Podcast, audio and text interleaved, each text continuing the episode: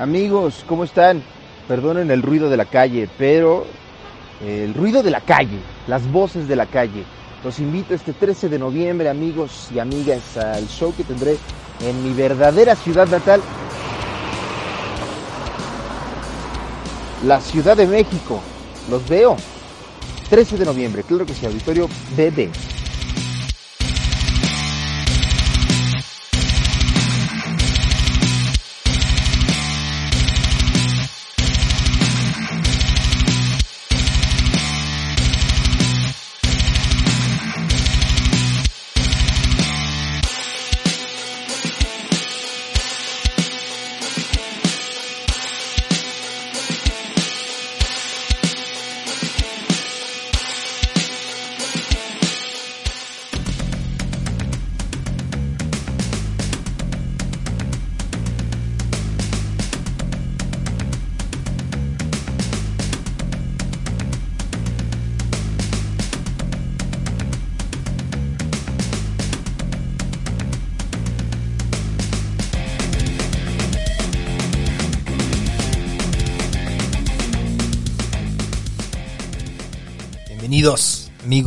Amigas, a una emisión más de qué? De Status Cool. Gracias por acompañarnos. Estamos en vivo completamente en los estudios de Casero Podcasts, eh, donde se hace audio en esta emisión, que es una producción Chavos Banda Casero Podcast. Y estamos hoy con un invitado muy especial. eh, él es Carlos Armelo. Armelo, guionista y director de una película que ahorita ya está en cines, que es Ánimo Juventud. ¿Cómo estás, Manix? Correcto. Pues yo muy bien, muchas gracias, gracias por la invitación. Al contrario, gracias por venir. Estar aquí. ¿Cómo, cómo, cómo, cómo los ha tratado? ¿Cómo han visto la recepción, o, o al menos tú, de la banda con la, con la peli? La verdad es que ha sido muy positiva eh, en cuanto a opinión del público, en cuanto a opinión de crítica, en general ha sido, la verdad, muy positiva. No te voy a decir mejor de lo que esperábamos, como que no, no teníamos tanta expectativa Claro. ni para bien ni para mal, como que ahí va y disfrútenla. Y la verdad es que ha sido muy positiva, este, cuando el público te dice que, que ríen y lloran por igual, pues ya es como, Claro. es una buena señal, ¿no? Es De que estás señal. conmoviendo ahí a, ¿Cómo fue el... O, o sea, hay como muchas... Bueno, no sé si muchas, pero o sea, me viene a la mente, por ejemplo, la de temporada de patos, que tiene un poquito como el tema de la juventud en Ciudad de México. Eh, ¿Había una razón específica por la cual querías escribir como esta peli? No, en realidad, eh, yo estaba trabajando en otros proyectos. eh, estaba, había hecho otra película de manera muy independiente, distinta en tono y en trama y demás. Y estaba pensando en cuál sería mi segunda película de ficción. He hecho Sí, muchos documentales también. Y de repente me vino a la mente una idea circulando por el DF Ajá. en ese entonces DF, eh, vi un graffiti que decía simplemente Chris te amo. Ajá. Así, rayado, de lo más Sí, normal, de lo más ordinario, pero me puse a pensar en quién sería Chris y quién era la persona Claro. que lo amaba o la amaba, no sé si era chico o chica, Sí. Por qué habría pintado en esa pared, este, de quién era esa pared. Y Claro. entonces como que eso me empezó, fueron preguntas quizás tontas al momento, pero me empezaron a dar, a disparar imágenes pues, de un chico enamorado que ya le está explotando el amor del pecho. Y- Claro. Y, entonces eso tenía que ver con su vibra adolescente y demás. Y, y me dieron ganas de contar esa historia. Eh, y se fueron, fueron apareciendo otros personajes y demás, pero no había una, una intención de quiero hacer una película ni de jóvenes ni para jóvenes. Era como, mi oficio es contar historias Claro. eh, y eso era lo que estaba haciendo al momento. Esa fue la que se te ocurrió en ese momento. Y de repente me di cuenta que el común denominador era que son adolescentes y que viven en esta ciudad y, y demás. Y, y entonces ya me di cuenta que, que estaba yo lidiando a través de estas historias con preocupaciones que, que yo tengo y con, y con recuerdos y con emociones que tenía yo de la adolescencia, de la juventud. Y eso fue lo que, digamos, me, me impulsó a seguir adelante, a, a seguir trabajando en este proyecto. Simón. Eh, y de- desde el principio que imaginé esa, esa historia del grafitero, pues tenía un tono así como medio, medio cómico, pero medio trágico al mismo tiempo. Claro. Y entonces, como que me gustó mucho ese tono y dije, creo que va por ahí. Creo Pues- que la, la adolescencia, un poco cuando la miras años después. Es muy cagada, ¿no? Exacto. En el momento es trágica, en Claro. el momento te quieres cortar las la venas por cualquier cosa. Simón. Pero ya cuando lo ves con distancia dices, híjole, un poco absurdo Sí, sí, sí. O, o cómico inclusive. Tiene- mucho que ver tal vez con la forma en la que uno supera su... pro- Como que siento que en la adolescencia, así como lo veo yo, como que uno tiene el dolor muy a flor de piel, como que va apenas empezando a entender lo que es el pinche dolor en el mundo, la tristeza, la ansiedad, la angustia. Y ya que uno es más grande, no es como que ya lo entendió, pero ha recibido tantos putazos que al momento de ver hacia atrás dices, no mames. Y hay más risa que, que, Sí, que un sí. dolor, ¿no? Y cuando te acuerdas de las lágrimas que derramaste, Claro. ¿por, por qué? ¿O por qué lloré por esa chava, no? Sí, ¿Por qué? Este, ¿Por qué mis papás no me entendían? ¿O por qué me peleaba con ellos de esa manera? ¿Por qué me fui a mi casa, no? Claro. O sea, muchas cosas que, que justo como lo traes a flor de piel, Ajá. e- e- eres impulsivo y explotas y demás, eh, pero al mismo tiempo es una, es una edad bellísima. Claro. Yo siento que para mí eso fue lo que me fui enamorando conforme empezaba a escribir estas historias, es que dije, ahora ya lo vemos con, con distancia y, y gente de mi generación a veces dicen, ay, los adolescentes, ¿no? ¿Quién los Simón. entiende? Este, qué bueno que ya lo superamos. Ahora, Claro. los de mi generación, algunos ya empiezan a tener hijos que entran a la adolescencia y entonces es como, no lo entiendo, no lo aguanto, ya se le bastará, es la edad de la punzada y demás. Y yo pienso, pero es una edad hermosa, la verdad es que es, es Sí. una edad hermosa que desafortunadamente desaparece cuando uno dice, pues ya me, me toca ser adulto y me tengo que adaptar a, a- a lo que me están pidiendo. Tengo que estudiar una carrera para entrar al mundo, al que quieras, ¿no? Claro. Al, al- al corporativo, al de las artes, al, al que quieras, pero ya al mundo que me están diciendo que tengo que entrar y no tanto al que a lo mejor yo imaginaba Claro. cuando era joven. la esta como em, esta risa que uno tiene al recordar la, la adolescencia influyó en que la comedia ten- digo que la película tenga este toque de comedia tú la querías hacer tragicomedia o, o- o fue algo natural que se fue dando Fue natural, eh, como te decía, la, o sea, la, la primera historia, que es un personaje que se llama Martín, que es este grafitero, pinta un grafiti porque está enamorado, apasionado. claro pero es arrestado al momento de estar pintando por el dueño de la casa. Y lo que sucede es que lo, lo arrestas, una especie de arrestos de cívico, no sé cómo se llama, eh, y llama a la policía, pero la policía, pues, como sabes, no está Claro. cuando uno la necesita. Ajá. Eh, y mi idea inicial era eh, observar a este chico esperando a la policía que se lo lleve porque él pues quiso declarar su amor a una chica que no, no se atrevía.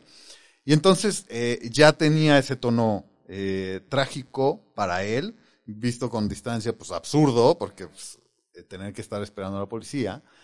Y, y así se fueron dando los otros personajes. Está el, el- el personaje de la chica que se llama Dulce, que es una, es una bully en la escuela, es, es cabrona, es dura, es, es agresiva.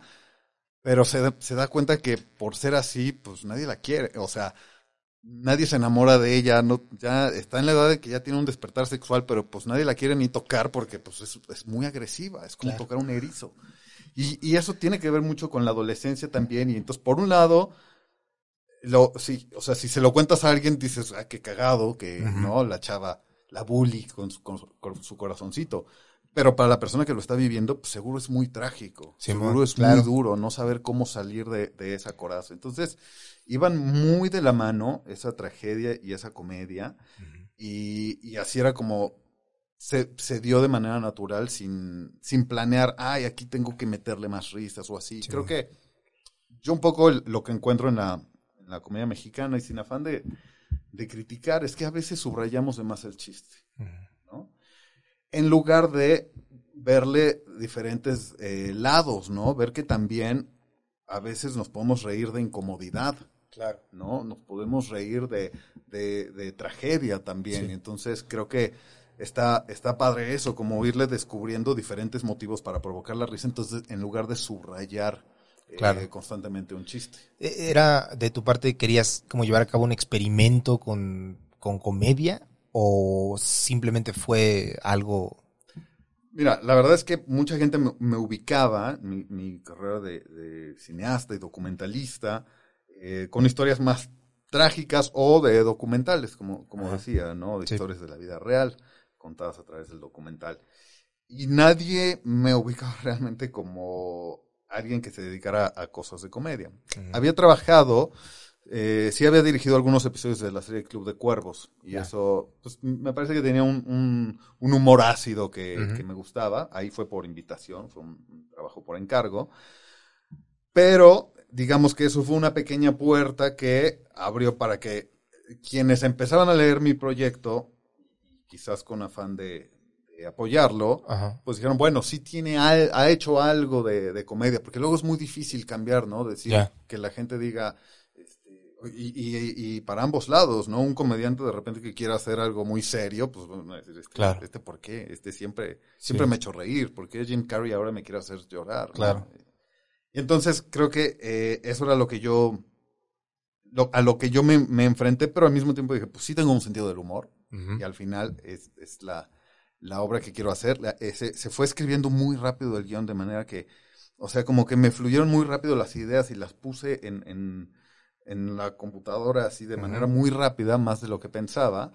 Y como que solito me dijo el proyecto, quiero, quiero ser el próximo, ¿no? O sea, que este, me, me toca turno. Empezó como a recibir ciertos apoyos. Todavía llevaría mucho tiempo conseguir el financiamiento pero eh, se le fue abriendo camino y entonces es como más allá de si ay eh, Carlos no estás haciendo un documental no estás haciendo un, un drama porque estás haciendo una comedia no es como el proyecto solito no Claro. este, se, se- se le abrió camino El, ¿Qué tan cabrón? Bueno, es el primer invitado que tenemos aquí, director de, de, de cine. ¿Qué tan cabrón es lograr un financiamiento para una peli? ¿Cuánto tiempo más o menos estuviste? ¿Hace cuánto la grabaron? O sea, ¿hace cuánto dieron ya el Sí. claquetazo final? son son muchas cosas que llevan tiempo sin duda Ajá. Empezando por eh, el guion. Por lo general un guion te lleva, no sé, pu- puede variar mucho. Un año, dos años. Hay gente que se lleva mucho más. Claro. Este, y en este caso, como te decía, para mí, que he escrito varios guiones, este en particular de Ánimo Juventud fue, fue muy atípico porque fluyó muy rápido y en cuestión de menos de un mes ya tenía como lo que se llama Qué el- primer tratamiento. Ajá. Y de ahí fue invitado a participar en un taller de guionistas en Europa. Y esto estamos hablando de 2015. Ajá.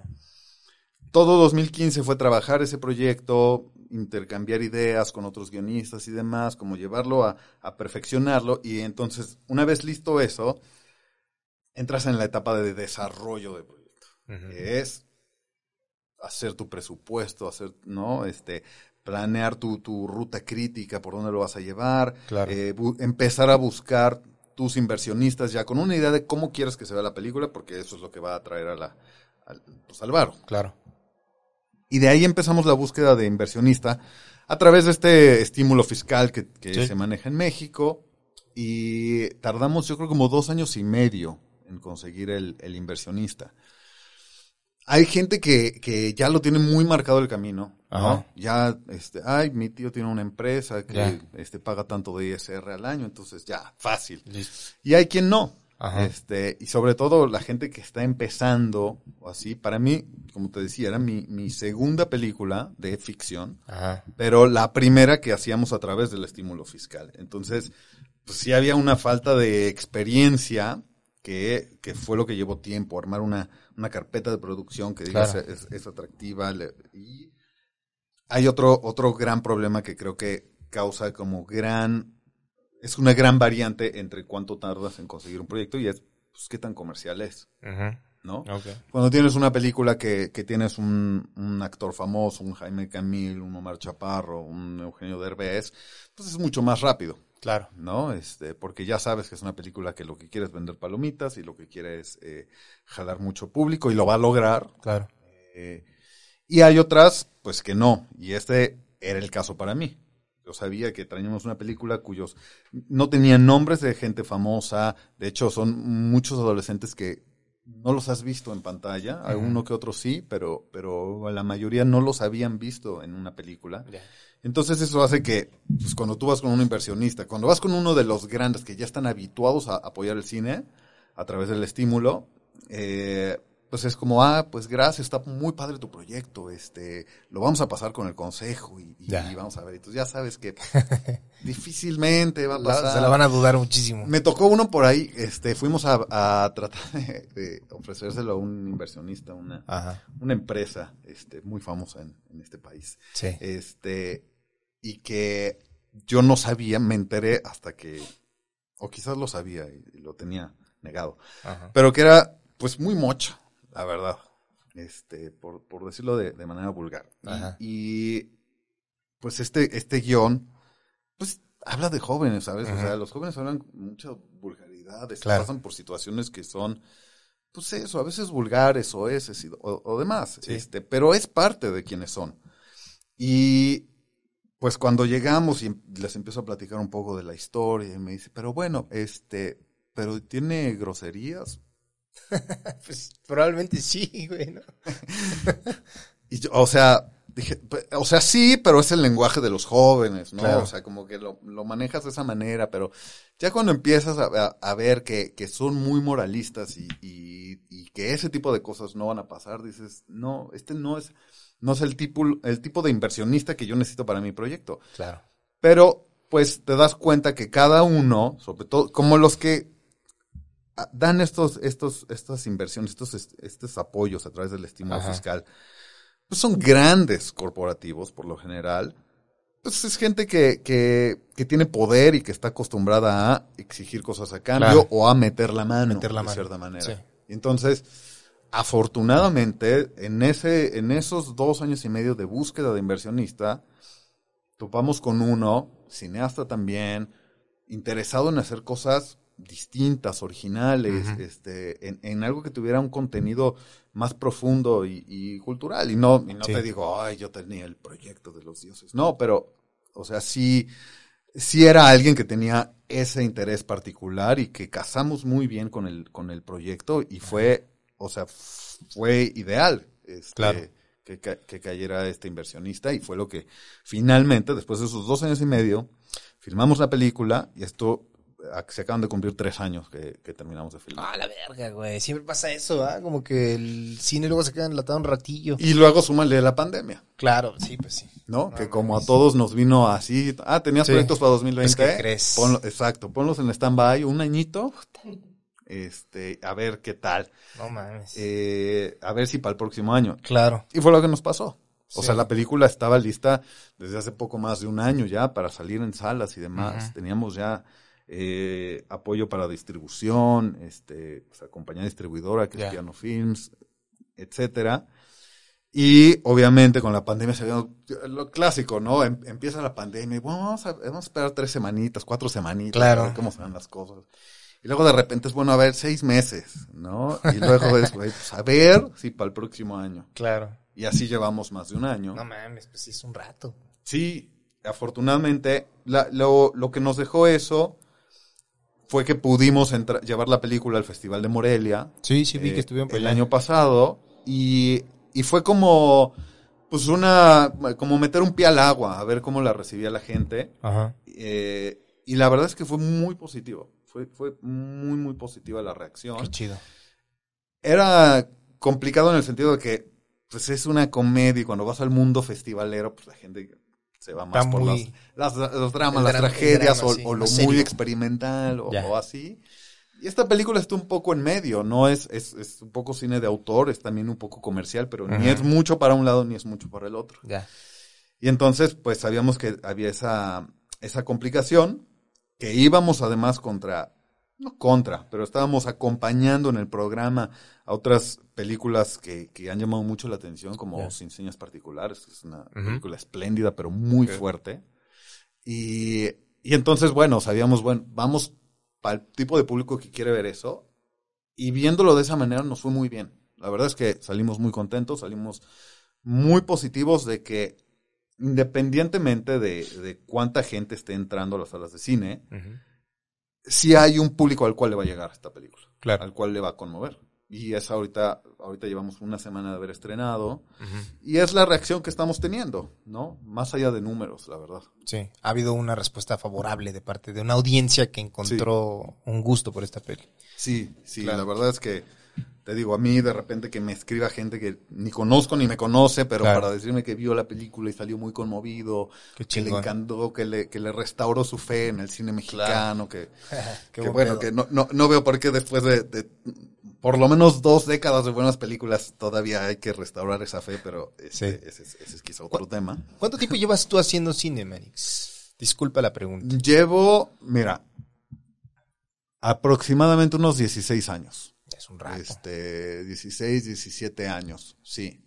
Eh, ya de manera profesional. Ajá, ajá, claro. Eh, y, y, y hablando de manera profesional que empezó, pues, con, con, con- de manera muy independiente. ¿no? Este, con un documental que, este, codirigí junto con un amigo, también cineasta, que se estrenó en 2005 y empezó a viajar por festivales, se, se titula Toro Negro, y le fue muy bien en algunos festivales internacionales, ganamos varios premios y demás. Y entonces ahí es cuando te das cuenta, ya estoy en el mundo profesional, Claro. ¿no? Sí. Porque antes haces tus pininos Sí, y, ¿no? y haces tus esfuerzos aquí y allá.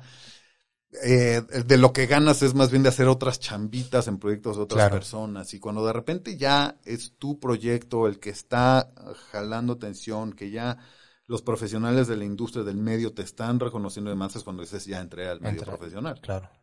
que aún así es un- muchísima talacha que hay que hacer y demás. ¿Y ¿Qué, qué tan dif- es bueno, o sea, sí, tomando en cuenta otras industrias cinematográficas en otros países, eh, tengo varios compas que están igual en la industria del cine y a veces cuando lo que me han platicado, obviamente yo hablo desde un punto de fuera, ¿no? Yo no estoy en la industria, yo la veo desde fuera, eh, pero algunos compas con los que he platicado siento como que es muchas veces muy complicado y el hecho de que la banda, sabiendo que es muy complicado, siga eh, rifando y siga queriendo hacerlo, habla mucho de la pasión que tienen los cineastas en este país por hacer productos distintos, productos vergas y que la gente quiera consumir, como bien lo mencionabas, no solamente por el afán de las palomitas y de, Sí, y de todo este tipo. Eh, en tu experiencia, ¿crees que esta dificultad, la verdad no sé cómo llamarla, no sé qué adjetivo ponerle, pero en tu experiencia, ¿crees que esto disminuya en el futuro o crees que se haga más grave el pedo? Pues yo creo que ha disminuido en el sentido de que ahora podemos hablar de una industria que está haciendo pues, casi 200 películas al año, Ok, ok. ¿no? Y hace 15 años tal vez, pues, o sea, ese, ese es un número que ha venido incrementando en los últimos 15, 10 años tal Ajá. vez.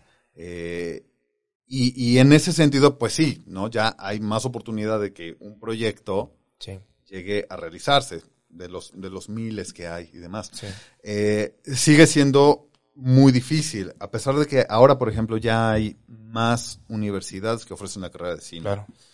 Cuando yo empezaba eran dos. ¿Dónde estudiaste tú? Yo estudié dos años en el CCC, Centro de. Capacitación Cinematográfica. Sí. Estudié la, la carrera corta de guion. Y luego me fui dos años a estudiar fuera, en Inglaterra. Ya. Eh, y, y volviendo fue cuando entré a hacer ese documental Toro Negro. Ok. y, y de ahí vino como más trabajo. Pero es muy, muy, muy difícil. La verdad es que cuando yo volví a México con este amigo, hicimos ese documental de manera independiente. Éramos él y yo siguiendo a un personaje en Yucatán eh, que nos pareció muy interesante y no sabíamos si estábamos haciendo una película o no sabíamos qué estábamos haciendo.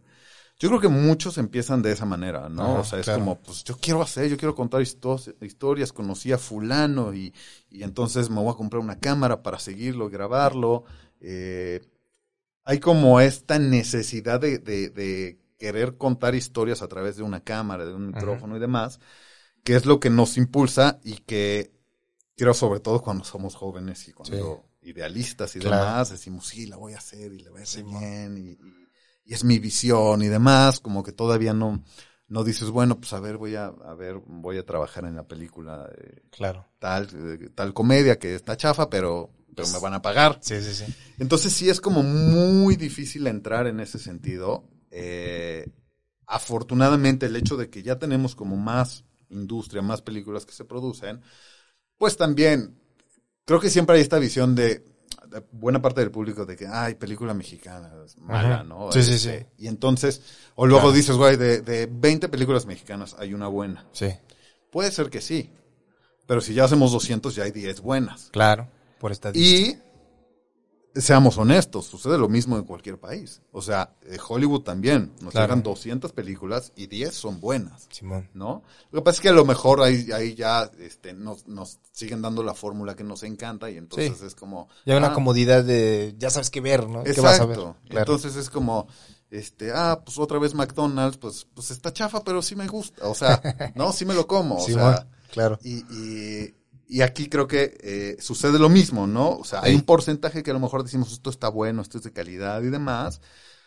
El problema es que eh, muchas veces, como decías, no le llegan al público. Claro. Hay un gran problema que es la, la difusión y la exhibición, y eso es lo que nos tiene todavía imposibilitados de Sí. hablar de una industria Claro. sólida que, que genere un público. Y por eso digo, cuando la gente dice, ay, es que es mexicana, no sé si la quiero Claro, ver, ¿no? Me ha sí. tocado que Sí, sí, sí. ir a un complejo de cine donde, en un- hace muchos años, pero una señora llegó a la taquilla, oiga, joven, ¿y qué tal está esta película? Pues es mexicana. Eh, Fue lo primero que dijo. Sí, no dijo de si puta. está buena, está mala, dijo, pues es mexicana, pero como desdeñándola, ¿no? Ajá, Entonces claro. es como, eso no tiene nada que ver, Sí, sí, ¿no? sí. Desafortunadamente sí lo vemos así y el malinchismo sigue siendo Claro. un mal de nuestra sociedad. Tengo dos preguntas. Las suelto de una vez porque si no se me van a olvidar. Eh, una, ¿tú crees que mayor exhibición y difusión haya mayor educación en la audiencia sobre eh, ir a, o, o estas ganas de consumir cine nacional? Y dos, en tu experiencia, ¿qué te ha latido más? Eh, ¿El documental o la ficción? Mira, yo creo que habiendo más difusión o exhibición, no sé si eso va a educar al público porque hay el, el- el- el tercer elemento que es súper importante y que aquí todavía no lo desarrollamos tanto, que es la publicidad de Ajá. esas películas, ¿no? Entonces cuando pues, tú ahor- tú ahorita circulas por la calle y vas a ver James Bond por todos lados. O, o algo de Marvel que ya no sé ni en qué van, pero Sí. este, ¿no? O de DC, o algo Claro. de esos universos Que tiene un chingo de publicidad, ¿no? tiene un chingo de publicidad. Y entonces, cuando tu peliculita mexicana no tiene esa, esa, No, pues no. eh, eh, esa exhibición, digamos, en, en cuanto a publicidad, pues la gente no se entera, la gente no la va a ver. Si la fueran a ver y si le dieran una oportunidad, probablemente dirían, ah, está buena. Ya. Sí me gustó, sí quiero ver otra película mexicana. Creo que un ejemplo que vimos ya, o sea, es increíble que han pasado 20 años, pero Amores Perros, Claro. ¿no? Que en el 2000 de repente empezó Sí. a tener espectaculares y sacaron un soundtrack este muy llamativo y demás, o sea, se pensó a la par de la película se pensó en una campaña publicitaria y eso funcionó, Claro. ¿no?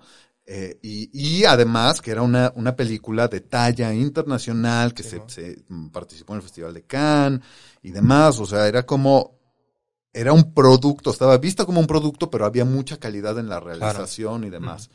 Desafortunadamente, eso, sea, esa publicidad se ha ido solamente a las películas que imitan las fórmulas de Hollywood, ¿no? Y entonces la ya. comedia romántica, la, este, eh, la, lo que se ha vuelto un género del cine mexicano, Claro. que es la lucha de clases, ¿no? Sí. El rico que tiene la, la Sí, suerte del pobre y pero el con pobre comedia. Siempre es comedia, ¿no? Esto, sí, sí, sí, siempre, la fórmula. siempre es comedia. Eso, hay, hay, hay como de dos. La, la del rico, bueno, la, la lucha de clases, ¿no? Sí. El rico que entra a la clase pobre o el pobre que pasa a la clase rica. Sí. Este, o las, o las comedias románticas de bodas. Sí, ¿no? no, claro. La Tiene boda que de haber una boda, fulanita, de sí. sutanito, este, Simón. hasta que la boda no sé No qué. se pare. Exacto. Y, y entonces, como que esos ya se volvieron géneros mexicanos, de cierta Claro. manera, y a eso sí, como eso sí van a redituar, pues eso sí hay que invertirle mucho en publicidad. Entonces, Pero quién, perdóname la ignorancia, eh, perdón que te interrumpa también, la publicidad va de parte de quién, de las, de los, las productoras, los que produjeron, se metieron varo. Eh, puede venir de las productoras, si, si digamos desde un inicio pusieron en su presupuesto un rubro para, para publicitar, Ah, que sería lo adecuado. Ok, Eso sería la manera de, de trabajarlo. Pero también de las, de las difuso, de este, mm, eh, sí, de las, de las compañías distribuidoras, que son quienes crean la campaña publicitaria, la ponen en, en, en la vía pública o en los medios o demás, y eh, envían las copias a las salas de cine. Claro. Pero hay la tercera parte, que es justo el exhibidor, que es la, la sala de cine.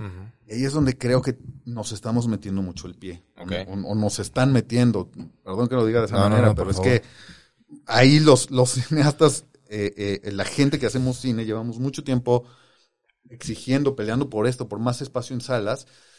Y te lo dan así muy a cuentagotas. Eh, porque, pues sí, ya sabemos, el negocio es vender palomitas. Y Claro. el exhibidor, llámese la cadena que quieras, no, no quiero mencionar ninguna, no, no. pero eh, si te dicen, pues te voy a poner en cinco salas, ¿no? Compitiendo contra James Bond, que está en 40, y te voy a dar horario de 1.30 y, y 8.50, ¿no? Entonces es como, o sea, ¿y quién me va a ir a ver? O sea, y no, y no vas a poner mi póster ahí, o sea, o vas a poner mi póster en la esquinita al lado de 20 de Star Wars, James Bond, Marvel, Sí. etcétera. Entonces, como que eso, ni siquiera le, le dan el espacio ahí porque no, no quieren tenerlas. Es la verdad. Sí. Las, las, las cadenas no quieren tener un cine mexicano que no, que no sea muy comercial. Ya, ya. No lo quieren. Sí. Y entonces eso nos limita mucho. Y a veces no les cuesta tanto, ¿eh? A veces es nada más decirle, mira,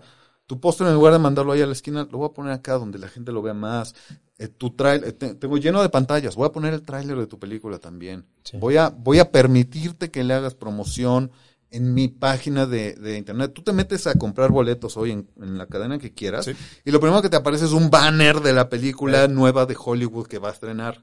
O así anunciando, compra tus boletos para el preestreno que faltan dos meses. Claro. ¿no? Entonces y las como- que ya están en cartelera no están hasta hasta abajo. ¿no? Exactamente, Sí. ¿no? O, o cuesta trabajo encontrarle. Entonces, si no estás ahí en el ojo público, pues no, Sí, la gente no se entera. Si no se entera, no la van a ver. Si no la ven, se crea esta idea de, pues es, se, se, se crea un círculo porque dicen, pues es que está ahí porque seguro es mala, Claro. ¿no? Y entonces es como no salimos de, de ese hoyo. Creo que Sí. para salir de ahí necesitamos realmente pues el apoyo de cada uno de los eslabones de, de la cadena, pero donde creo estamos más rezagados es en las exhibidoras. Ya. Este, Claro. y te lo digo porque, eh, volviendo al caso de Ánimo Juventud, además, entrando en la segunda semana, pues sí, te das cuenta que las grandes cadenas, de repente ya, si te tenían en pocas salas, ah, pues para tu segunda semana ya te, te voy a cortar la mitad La de mitad esas de te salas, este, sí. te voy a cortar la mitad de las funciones, y espacios como Cineteca Nacional,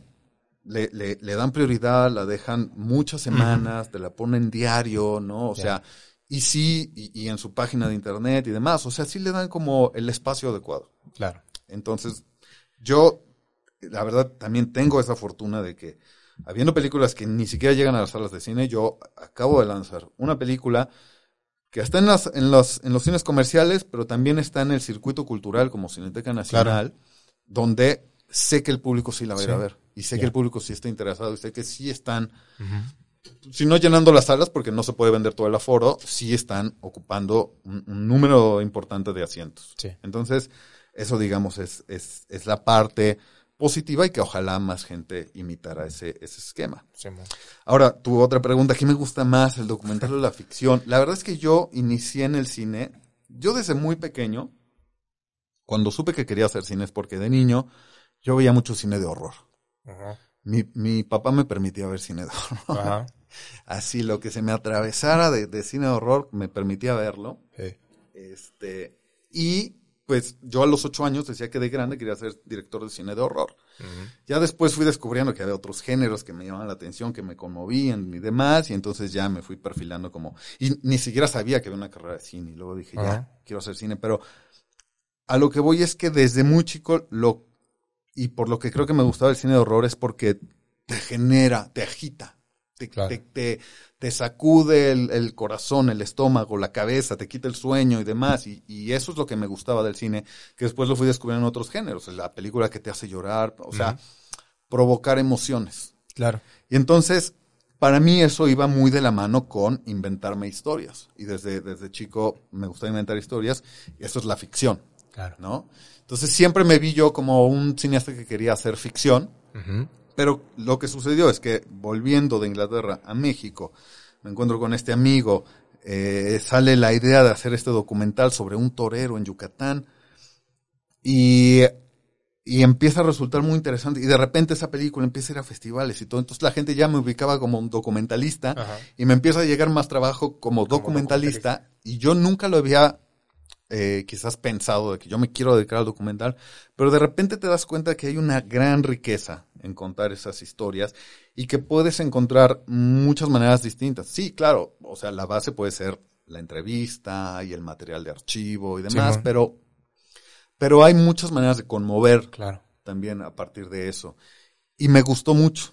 La verdad es que eh, eh, fue un género que me gustó mucho y que me tuve más oportunidad de, de practicarlo a lo largo de, de varios años. También entré a hacer publicidad, también estuve varios años haciendo publicidad. Este, afortunadamente la abandoné hace unos años. Todavía disfruto de vez en cuando, Sí. porque pues paga mejor, Claro. pero este, Tenías muy claro que tú querías mío era cine, cine. cine, Sí, sí. contar historias. escribir y Y dirigir. encontraste como esa misma reacción que tenías de morro con el horror, con el documental, como esta sacudida emocional que te daba. Sí, la verdad es que sí. eh, y ese documental Toro Negro generó mucho en- eso en el público. Ya. Era un, era un documental, te, te- te cuento muy brevemente porque Por favor. eh, eh, es, es- es imposible conseguir hoy en día esa película, pero eh, tiene, tiene situaciones muy fuertes, eh, a, a- a veces inclusive de, de violencia doméstica y demás, que generó mucho debate en el público. Y entonces, de verdad, ir a esos debates y ver a la gente que se así se poseía por, Claro. eh, por, por defender un punto o el otro, o sea, nos dimos cuenta que con Toro Negro realmente generaba muchas emociones eh, y era muy fuerte. Entonces sí, o sea, no, quizás no te generaba horror, quizás, Ajá. pero creo que hay gente que sí le quitaba el sueño. Claro. ¿no? Y hay gente que sí le, le sacudía y le removía y le indignaba muchas veces. Y eso es, es, es gratificante, pero también te das cuenta de que, bueno, lo que estoy haciendo requiere de mucha ética, o sea, eh, Sí, sí. tiene, conlleva una responsabilidad grande de lo que estoy comunicando a mi público. Y entonces Sí. eso me parece que lo aborda, muchas veces en el documental lo, lo percibimos más. ¿No? De repente también lo ves en la ficción y creo que un caso claro fue eh, el año pasado esta película de Nuevo Orden que generó como mucha polémica y mucho Claro. debate. Yo no me voy a poner de un lado o de otro, pero entiendo de dónde proviene esa, esa polémica y ese debate. Y a veces uno necesita ser responsable y cuidar muy bien lo que, lo que uno está poniendo en pantalla porque no, no quieres tampoco, o sea, sí hay una responsabilidad Claro. como comunicador. Como comunicador. Sí, sí, sí. En, en el tema de la decisión de hacer esta película Ánimo Juventud justo sobre la juventud, eh, ¿qué tanta diferencia encontraste entre tu juventud y la juventud que querías retratar? ¿O hubo muchas similitudes? O sea, el pedo, no sé, ana- ¿es muy anacrónico o, o no? Eh, yo creo que sí y no, obviamente. Yo, desde que me planteé esa idea que estas, estas historias tenían que ver con los jóvenes y demás, no lo quise llevar a mi época de adolescencia, que fue mediados de los 90. Sí. Este, yo no, no quería llevarlo a esa época porque me interesaba más hablar de la juventud ahora. Creo que muchas de las cuestiones que se daban en ese entonces se siguen dando. Y al final la adolescencia sigue siendo la Sí, adolescencia para claro. cada generación, ¿no? Sí. Como seguro fue para mis abuelos también. Sí, sí, sí. Este, la- la- eh, los miedos, las angustias, los amores y demás. Creo que hay cosas que son muy atemporales y universales. Sin embargo, sí son otros tiempos. Y eso lo tenía muy presente cuando dije, no, quiero que sea ubicada en el tiempo presente, en el DF, no el defectuoso Claro. este, de- de- del siglo XXI, donde, pues sí, todos ya tienen celular, que eso es, para mí esa es una de las cosas que, que siempre marca la vejez de una película. Claro, ¿no? sí, ¿Había sí. celular o no había O no había celular? Simón. No, es como, porque, ay, ¿por qué no lo resolvió? ¿Por qué no sacó el celular y resolvió ese pedo? Ah, no, porque ocurrió, esto ocurrió en 1991. Ah, Exacto. ok. No había Google. No había, exacto, no teníamos smartphones. En fin, yo sabía que esta era la, la, la juventud que quería retratar. Hay ciertos temas que tienen que ver con mm, eh, la actualidad, que como el, el bullying y el ciberbullying, ¿no? Claro. En mi época había bullying, no lo Sí. llamábamos así, pero, pero lo había, Pero pero ya hay el ciberbullying. Claro. Y este, o, o, o esta cuestión de querer controlar el comportamiento adolescente con medicamentos, ¿no? En mi época no era así de que, ay, güey, Claro. este, se portó mal en la escuela, tome su medicina. No, y ahora es como, Ahora sí. pues sí, mire, denle esto para que se esté eh, Claro. tranquilo, ¿no? Y otras cuestiones que tienen que ver con la época actual.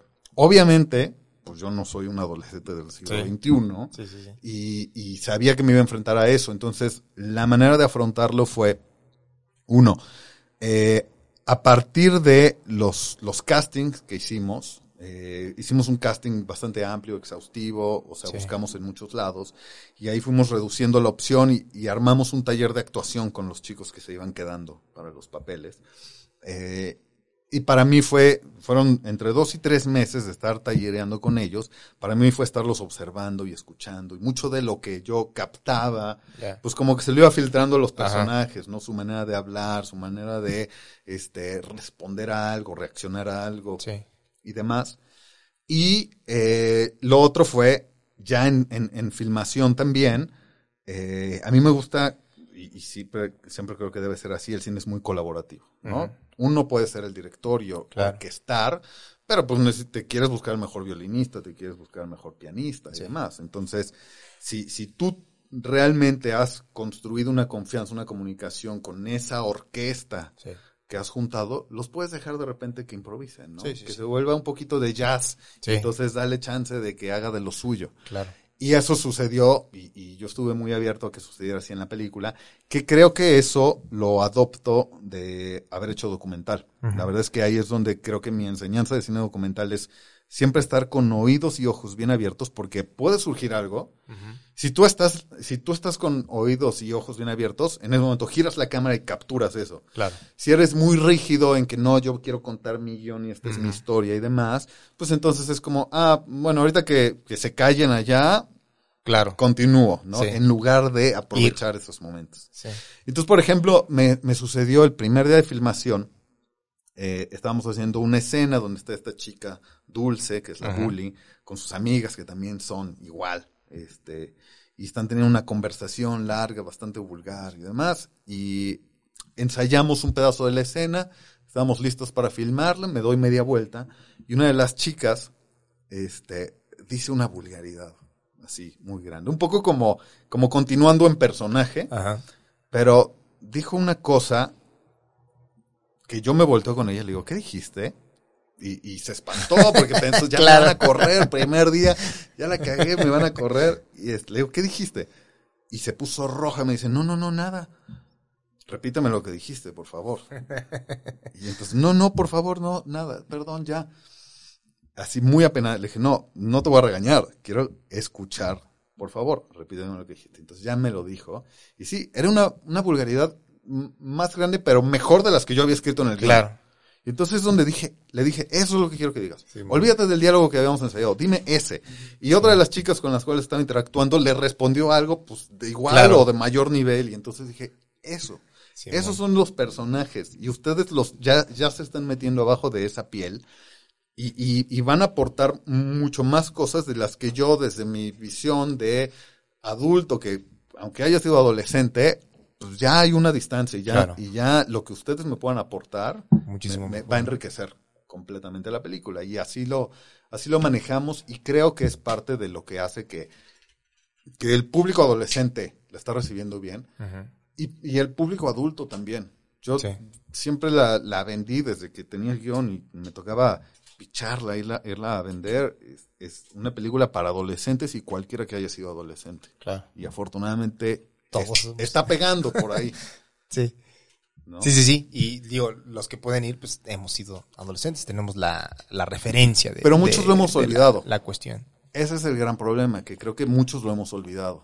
O, o lo han olvidado. La verdad Sí. es que eh, eh, puedo decir que no, yo no, pero, pero sí me toca ver mucha gente que, te digo, que ve con desdén a, a- a los adolescentes o ve así como que a ellos se les pasará, en lugar de detenerse a escucharlos. Claro. Y, y esa es una de las problemáticas, sobre todo que se nota más en la película en un personaje que se llama Pedro, que es un chico que empieza a hablar su propio idioma. Entonces él, de la nada, de repente se dan cuenta, este chavo no está hablando español, está Ajá. hablando otra cosa que solamente él Él entiende. entiende. Ajá. Y, y no nos habíamos dado cuenta, ¿no? Y entonces, eh, lo que, lo que sucede es que está hablando un idioma que pa- se parece al español, pero no lo entienden porque no lo están escuchando. Y entonces, me parece que esa es una especie de eh, metáfora sobre, sobre esta adolescencia. Sí, Claro. eh, los adolescentes podrán pensar de otra manera. Se los puede entender si uno se detiene realmente a escucharlos, a ver sus problemas, a ver su situación, ¿no? En lugar de eso, como que preferimos decir, ay, la generación mazapán se Claro. desmorona muy fácil. ¿no? Se les va a pasar en un futuro. Exacto, o son de cristal, son, ¿no? Pero no nos vamos a pensar, Sí. güey, pues es que les estamos diciendo que Claro. el mundo en 50 años ya no va a existir, ¿no? sí, sí. O sea, les estamos diciendo que no hay oportunidades. O sea, ¿cómo no quieren que sean frágiles? ¿Cómo Claro. no quieren que, que, que se, que sean tan sensibles? Claro. ¿No? Y además porque ellos, pues ya crecen en este mundo del internet donde el mundo está al alcance de un clic, de, de- de- Claro. de- de sus dedos, de sus ojos, y entonces ven el panorama y dicen, no se ve nada esperanzador. Sí. Por eso también me, me interesaba el título de Ánimo Juventud, porque la verdad tiene mucha ironía. ¿no? Yo lo que digo es, cuando tú ves a un, un enfermo terminal, cuando te- alguien te dice tengo una enfermedad terminal, no pues, le dices, pues, Claro. ánimo. no, ¿qué te Sí. digo? Ya no sé, ¿qué te digo? Ánimo. O sea, el mundo está tan puteado que ser joven hoy es una enfermedad terminal, ¿no? No, Puede ser, pero al mismo tiempo, gran futuro. yo lo, yo lo quería ver con, con mucha esperanza en el sentido de que para mí los personajes de esta película salen adelante porque son jóvenes, Claro. porque son adolescentes. No es una película donde dices, ah, maduraron y entonces ya son pequeños adultos. No, salen de sus problemas porque son rebeldes, porque son contestatarios, porque, Claro. porque no, no se ajustan a lo que se les está diciendo. Simón. Siempre ha sido un problema, creo que con todas las generaciones, ¿no? La adolescencia siempre ha sido muy, no ignorada, pero sí como, ¿cómo decirlo? Como, ah, ahorita, ¿no? Sí. Cuando crezcas hablamos, ahorita no lo vas a entender. No lo vas a entender. Siempre ha sido un pedo constante que creo que ha generado mucho también la complicidad. Creo que muchas de las amistades que tenemos cuando crecemos las hacemos en la adolescencia porque Sí. solo entre nosotros nos entendemos, nos comprendemos y compartimos una historia en Sí. común. Los adultos es como, ahorita no, Sí. luego. Es cuando te alejas de la familia, ¿no? Claro. Es como, no, no quiero ir a mi casa porque van a estar mis papás, qué hueva. Claro, claro, ¿No? claro. O sea, ay, mejor vamos Gente a que no te entiende, vámonos a ¿no? otro lado. Sí. Entonces, pues, te empiezas a hacer familia con quien sí te entiende y con Claro. quien está contigo y por eso caes también a veces en malas, sí. en, en malas compañías, en Sí, vicios sí. y demás. Pero, pues, es, es porque no te entienden y, y, y tampoco a veces te, ni te escuchan ni te dan tu espacio, ¿no? Creo que, y ya si lo llevas a mayor escala, pues es un reflejo de lo que sucede en, en- en el país. O sea, no, no hay espacio, o sea, siempre decimos, ay, los jóvenes, la esperanza del futuro, ¿no? Sí. Pero no les, no estamos escuchando, a ver, jóvenes, vénganos a decir Que quieren para ¿Qué hay que hacer? Y cuando alguien como, como Greta Thunberg dice, empieza a decir, ustedes nos están destruyendo el mundo, no nos están Sí. dando futuro, siempre hay un grupo que dice, ay, esa niña está loca, no, Claro. este, es que tiene Asperger y, y, este, seguro la están patrocinando. Claro. O sea, Sí, sí, sí. ¿por qué no puedes decir, güey, escúchenla? Sí. ¿No? Y eso creo que sucede en, en diferentes niveles, en diferentes áreas y demás. Sí. Pero tiene mucho que ver con esa adolescencia de decir, ay, güey. Porque dejas de ser niño, dejas de ser eres simpático, algo. Exacto, eres como algo en medio que, que amorfo, ¿no? no Eres, tiene forma, ¿no? no, eres, eres amorfo y eres, sí, eres, eres feo, este, y, y, y te expresas de manera diferente. Entonces, Sí. como que no, ya cuando madures, Sí, sí, sí. Cuando seas más como yo, te ya cuento. te Ajá, platicaré. Y aparte es como bien raro porque tampoco los niños están como muy conectados con la adolescencia, pero tampoco los adultos. Entonces sí es una muy sol, muy, muy sola. Yo creo que los, los niños, esta es mi, mi perspectiva, siendo padre de dos pequeños, Ajá. este, sí, sí quieren, o sea, sí ven a los adolescentes con cierta admiración, porque es cuando ya empiezan a, Claro. a, a- a- vestirse, a maquillarse, a, a escoger su propia ropa, ¿no? Sí. Este, que cuando eres niño es como, ay, me compraron esto de corazoncitos Sí, sí, sí. o de unicornios o lo que sea. Y, y ya el adolescente es como que, ya unicornios ya no, mamá, ¿no? Claro. Este, y, y cuando, los niños como que a lo mejor ven a los adolescentes así como con cierta admiración, sabiendo que un día llegaré y un día voy a estar ahí, Ajá. Sin ver el lado oscuro. Claro. ¿no? Este, pero, pero mantienen mucha inocencia, lo cual, pues es por lo cual adoramos a los niños también, Simón. ¿no? Simón. Este, Yo también tengo, o sea, yo tengo dos morros, ninguno es adolescente, afortunadamente, todos son pequeños, ajá. pero ya me tocará, o sea, también creo que Seguro. la relación que hay entre, eh, o sea, recuerdo la relación de mi madre conmigo a- en la adolescencia, también, ahora que soy padre, no la excuso, pero la entiendo muchísimo más, porque de por sí es difícil, a toda edad es difícil ser padre con los hijos, ¿no? Eh. En esa etapa que es tan complicada, como bien dices, que se expre- expresan de un modo distinto, eh, que no son ni de aquí ni de allá, algo amorfo, que no tiene eh, nada que ver contigo, es, es muy complicado, pero también creo que en la experiencia de los padres eh, viene mucho el ejercicio de uno como padre cuando le toca hacerlo, ¿no? Sí. Entonces creo que eso se puede tomar como una, una lección para intentar lidiar cuando nos toque lidiar, si es que nos toca lidiar con eso. Sí, y, y nos tocará. Lo que pasa es que ojalá podamos hacerlo de mejor manera que lo hicieron nuestros padres, ¿no? Porque eso es lo que pasa. Yo también digo, ay, mis padres, ¿por qué nunca me, Claro. me o, o me hablaron sobre esto, o no me escuchaban sobre esto, o Sí. no vieron mis, mm, mis angustias de ese Claro. entonces, ¿no? ¿Por qué no pudieron hablar conmigo?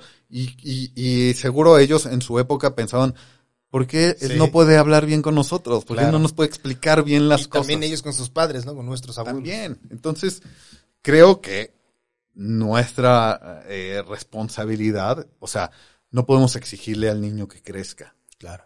pero nosotros que ya pasamos por ahí, creo que sí podemos entenderlo. claro. Una cosa que me ha pasado mucho con esta película, que, porque claro, viene esta pregunta de, ¿es muy difícil trabajar con adolescentes? Y yo digo, la verdad, no, porque yo fui adolescente. Digo, yo, como lo veo, me hubiera sido mucho más difícil hacer una película de viejitos. Porque yo no he sido viejito. Aún si veo a mis papás ya envejecer y demás, no estoy en su piel. En Claro. cambio, sí he pasado por la piel del adolescente y lo que necesito es eso, hacer una especie de regresión, de, de, de, de volver en los años y, y recordar quién fui en ese entonces. Y para esta película lo hice de verdad sacando viejos cuadernos, viejos escritos, Ajá. poemas, este, escuchando la música que escuchaba en mi adolescencia y Sí. demás, como para recordar quién fui, cómo me sentí, eh, ciertos episodios de, de- de mi vida. Creo que por eso a, a quienes ya pasamos por cierta etapa, lo- si queremos cerrar la brecha, creo que nos corresponde decir, a ver, Claro. me voy a regresar y te voy a tomar de la mano Simón. y te voy a llevar hacia, hacia adelante, por lo que yo creo que es el camino correcto, pero también escuchando, ¿no? Me pasa que esta película, y por eso, este, creo que hay grandes películas, como mencionaba hace rato, sin señas particulares, y, y estas películas que hablan de cosas realmente angustiantes en, en la situación del país y que sentimos son temas urgentes, ¿no? De las desapariciones, de la violencia, del narco. O sea, lo, siempre lo vemos como temas urgentes, de alarma. Y a, y a la juventud no. ¿no? Eh, y por eso creo que siguen pasando generaciones y generaciones. Y esta brecha, pues, sigue sin cerrarse, Claro. ¿no? A veces hasta se abre más. Y entonces, no es que sea urgente, pero sí creo que es un tema que podríamos abordar. Debería estar, o sea, igual y no urgente, pero debería estar presente más de lo que suele estar, ¿no? Sí, cotidianamente. Sí. ¿Qué, qué, ¿Cómo estamos apoyando a los jóvenes? ¿Por qué continuamos con, con nuestras ambiciones de poder, dinero este, y demás, destruyendo un mundo que les va a tocar a ellos? ¿no? Claro. Y, y no, estamos, no estamos escuchando. Eh, y porque tenemos miedo a que nos quieran cambiar lo que ya establecimos. Claro. Cuando yo empecé a desarrollar este proyecto me encontré por ahí una frase de un doctor que eh, decía eh, algo así como siempre decimos que, que los jóvenes son la esperanza del futuro, pero en realidad los vemos como la amenaza del presente. Son los que nos, nos sentimos amenazados cuando vemos nos, nos quieren cambiar el mundo. No. Sí. Y entonces por eso los hacemos de lado. No Pues me es- cambias el sí, status claro. quo que tengo. Cada generación siempre trae como estas ansiedad, esta ansiedad, estas ganas de cambiar, como que llegamos al escenario y la- los principios de la generación pasada nos empiezan a parecer anticuados Sí, total. y, la misma generación sabe y entiende y si es una amenaza, claro, para, somos, somos una amenaza para de mi los mundo, jóvenes. mi realidad, ¿no? Exacto. Los Sí, jóvenes siempre son una amenaza del presente. Pero siempre hablamos de ellos como la esperanza el del futuro. Claro, un eufemismo bien de la verga, ¿no? Entonces es como, ahorita no, ¿no? Sí. Cuando les toque. Cuando les toque.